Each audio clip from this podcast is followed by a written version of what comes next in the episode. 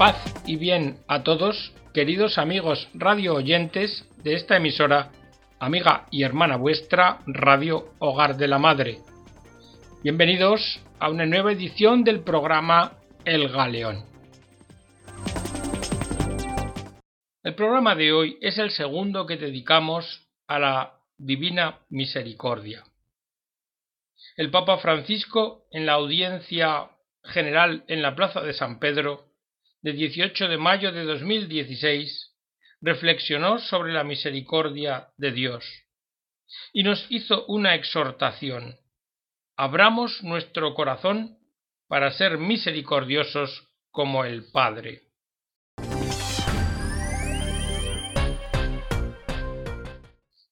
Tenemos necesidad de abrir nuestro corazón a la misericordia de Dios. En el programa anterior, si recordáis, hablamos de Sor Faustina Kowalska, del objeto del culto a la Divina Misericordia y de las condiciones del culto.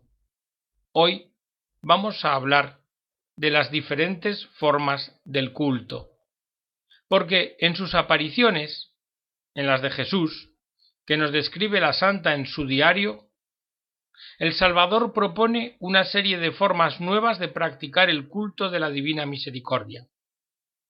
Algunas formas iban dirigidas solamente a la Santa, como la novena antes de la fiesta de la Misericordia Divina.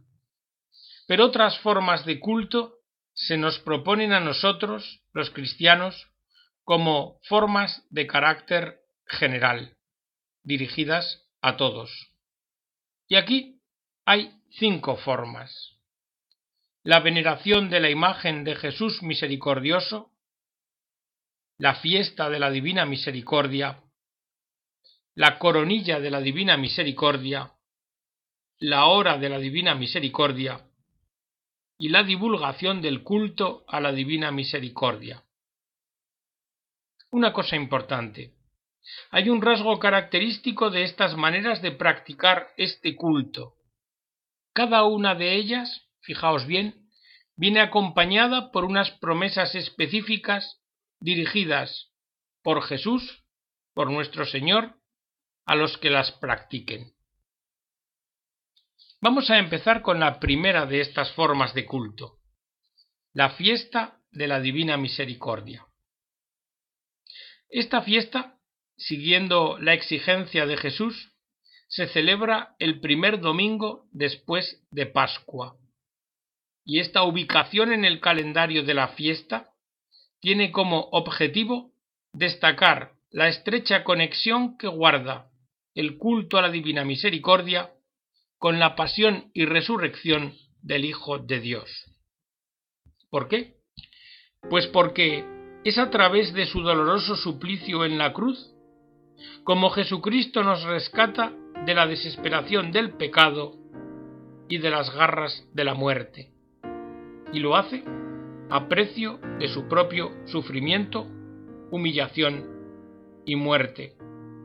Esto, humanamente, es inconcebible, pero es la manera más perfecta de revelar la grandeza de la misericordia de Dios para con los pecadores, tanto de parte de Dios Hijo, que asume obediente el sacrificio, como de parte de Dios Padre, quien en un holocausto que ya había prefigurado en Abraham e Isaac, entrega a su único hijo para redención de la humanidad entera.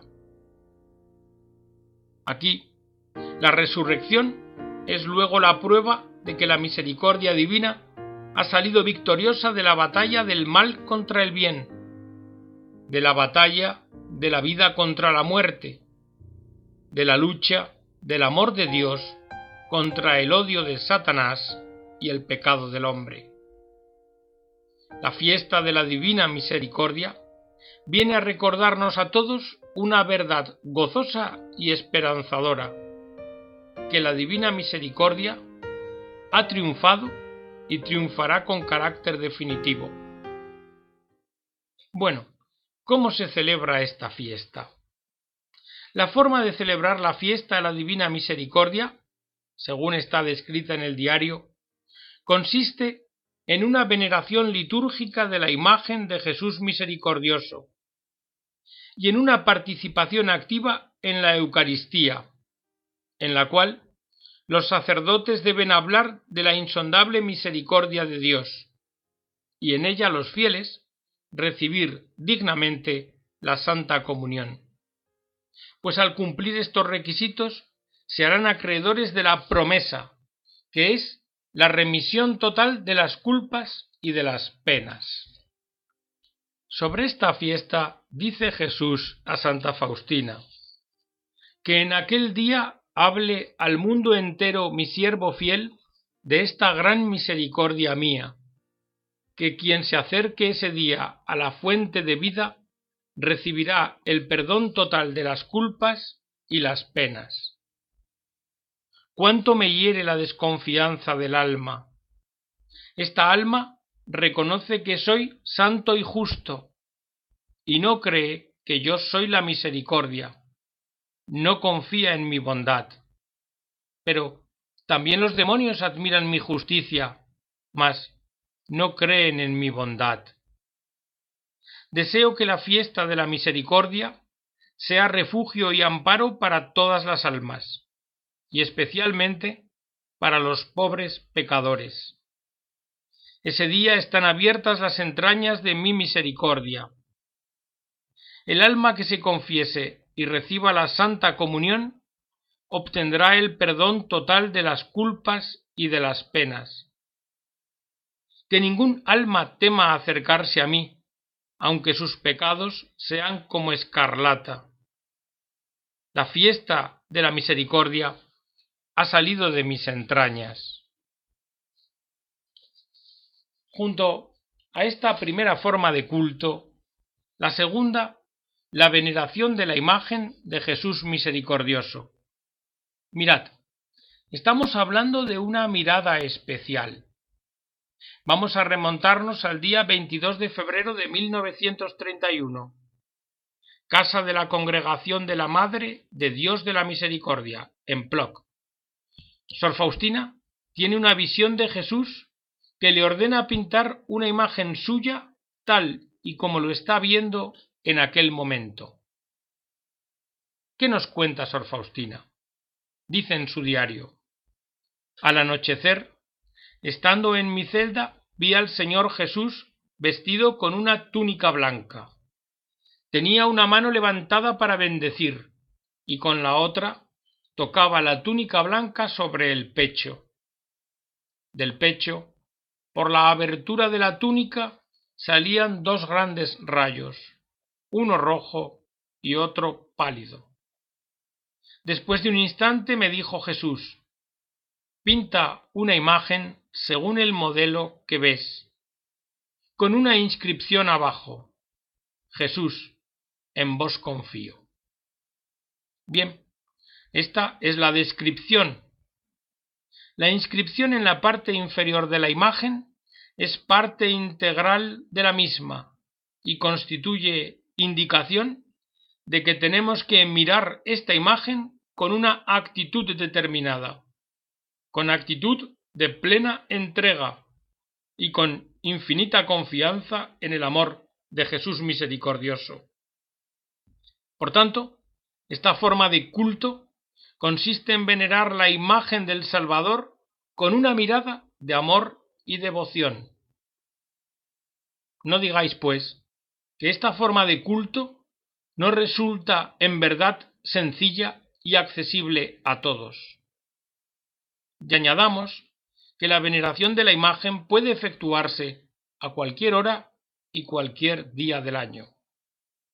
Si lo meditáis bien, viene a ser como si Jesús que después de su pasión y gloriosa resurrección se apareció varias veces a sus apóstoles, ahora, hoy, dos milenios después, quisiera hacer una nueva aparición a todos los hombres, a toda la humanidad. Una humanidad que como Santo Tomás, el apóstol incrédulo, no quiere aceptar la verdad de la resurrección, sino que se mantiene sumergida, por un lado, en la amargura de la decepción que siente con los bienes materiales. Y por otro lado, en una desesperante soledad espiritual, después de haber declarado a Dios como definitivamente muerto. Quizás a través de la imagen de Jesús misericordioso, cada vez más difundida por todas partes, nuestro Señor, indicando la herida en su corazón, quiere decir a toda la humanidad como a Tomás, acerca tu mano y métela en mi costado, y no seas incrédula, sino creyente. Bueno, tres promesas acompañan esta forma de culto y están reflejadas en el diario de Sor Faustina. La primera, con referencia a la salvación eterna. El alma que venere esta imagen no perecerá, afirmó Jesús. Más adelante añadió, también prometo ya aquí en la tierra la victoria sobre el enemigo. Parece que con esto Jesús alude a la superación de los obstáculos que Satanás pone en el camino espiritual del alma de los devotos de la divina misericordia. Y una tercera promesa, la defenderé en la hora de la muerte. Esto quiere decir que Jesús nos está prometiendo, al venerarle de esta manera, una muerte feliz, siempre que esa veneración, como decíamos, sea desde el amor y desde la confianza.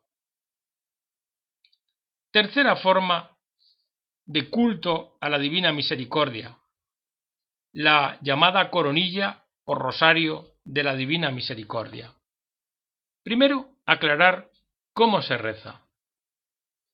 La coronilla a la divina misericordia se comienza rezando con un Padre Nuestro, un Ave María y el credo, el símbolo apostólico. Después, en las cuentas grandes del rosario, la siguiente oración. Padre eterno, te ofrezco el cuerpo y sangre, el alma y la divinidad de tu amadísimo Hijo y Señor nuestro Jesucristo, en propiciación de nuestros pecados y los del mundo entero. En las cuentas pequeñas, la siguiente oración. Por su dolorosa pasión, ten misericordia de nosotros y del mundo entero. Y al terminar las cinco decenas, se dice tres veces, Santo Dios, Santo fuerte, Santo inmortal, ten misericordia de nosotros y del mundo entero.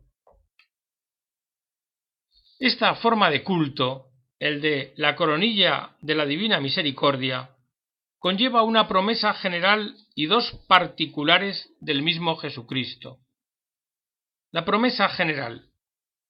A través del rezo de este rosario obtendrás todo, si lo que pides está de acuerdo con mi voluntad. Y luego dos promesas particulares. La primera, todo aquel que rece la coronilla se hará acreedor de gran misericordia a la hora de la muerte. Hasta el pecador más empedernido, si la reza tan solo una vez, recibirá la gracia de mi misericordia infinita.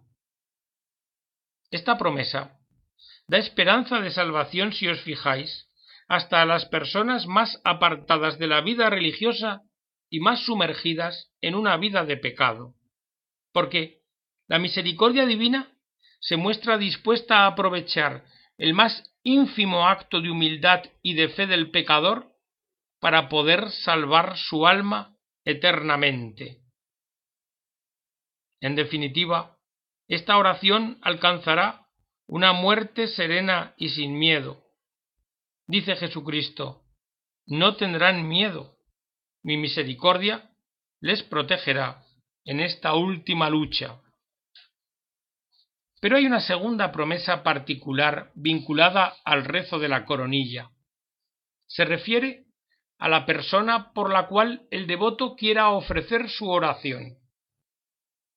Y a esto dice Jesús, cuando este rosario es rezado cerca de un agonizante, se aplaca la ira de Dios y la inescrutable misericordia envuelve al alma.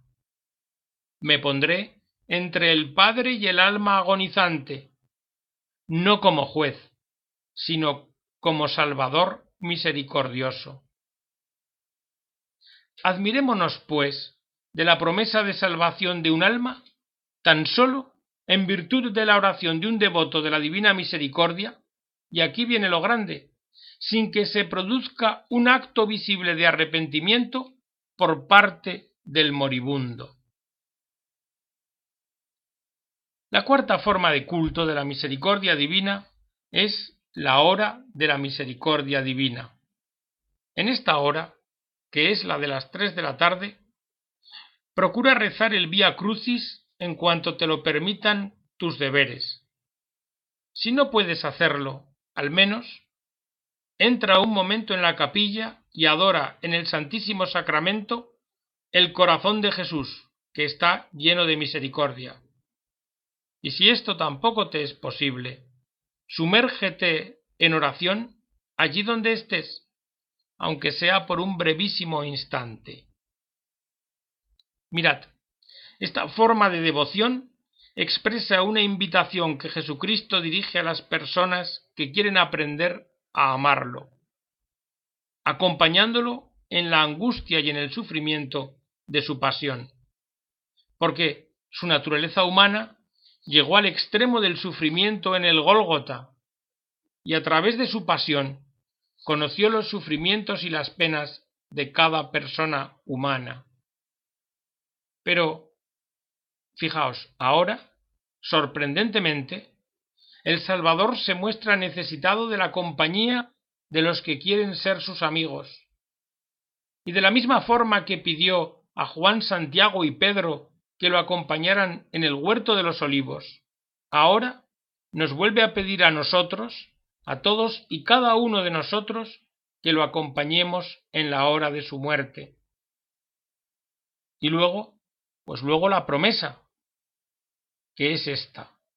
A esa hora nada le será negado al alma que me lo pida por los méritos de mi pasión. Y la última forma de devoción al culto de la Divina Misericordia es la divulgación del culto. Consiste en propagarlo. El Señor, en un principio, escogió a Sor Faustina para esto, pero como una chispa destinada a prender un gran fuego que abrasará los corazones de gran parte de la humanidad. Jesús necesita apóstoles de la divina misericordia, y en recompensa promete esto, para aquellos que propaguen mi misericordia, no seré juez, sino salvador misericordioso. Los protegeré como una madre protege al recién nacido. Claro, la dedicación a esta tarea exige dos virtudes fundamentales del culto confianza en Dios y misericordia con el prójimo. Decimos confianza, porque al ver la limitación de los medios propios y la hostilidad de la sociedad contemporánea al mensaje religioso, el apóstol de la Divina Misericordia no tiene otro recurso que entregar los resultados de su obra difusora a Dios, que como sabéis es todopoderoso y misericordioso. Y también decimos misericordia para con el prójimo, porque al ayudar al prójimo a descubrir el inmenso océano de gracias que puede obtener de la divina misericordia, al hacer esto, está haciendo o llevando a cabo una de las maneras más elevadas de practicar caridad y misericordia para con los demás. Y estas son, queridos amigos, las cinco formas de practicar el culto a la divina misericordia. Este culto que encierra un intercambio amoroso de miseria humana por misericordia divina, dentro de una confianza filial. Vamos a terminar con unas palabras de Jesús a Sor Faustina dirigida o dirigidas a todos. Soy para ti la misericordia misma. Por lo tanto, te pido que me ofrezcas tu miseria y tu impotencia, y con esto alegrarás mi corazón. Y hasta aquí, queridos amigos, con este mensaje inefable del amor que Dios nos tiene, la edición del programa de hoy, esperando que haya servido a vuestro agrado y edificación, nos despedimos de todos vosotros.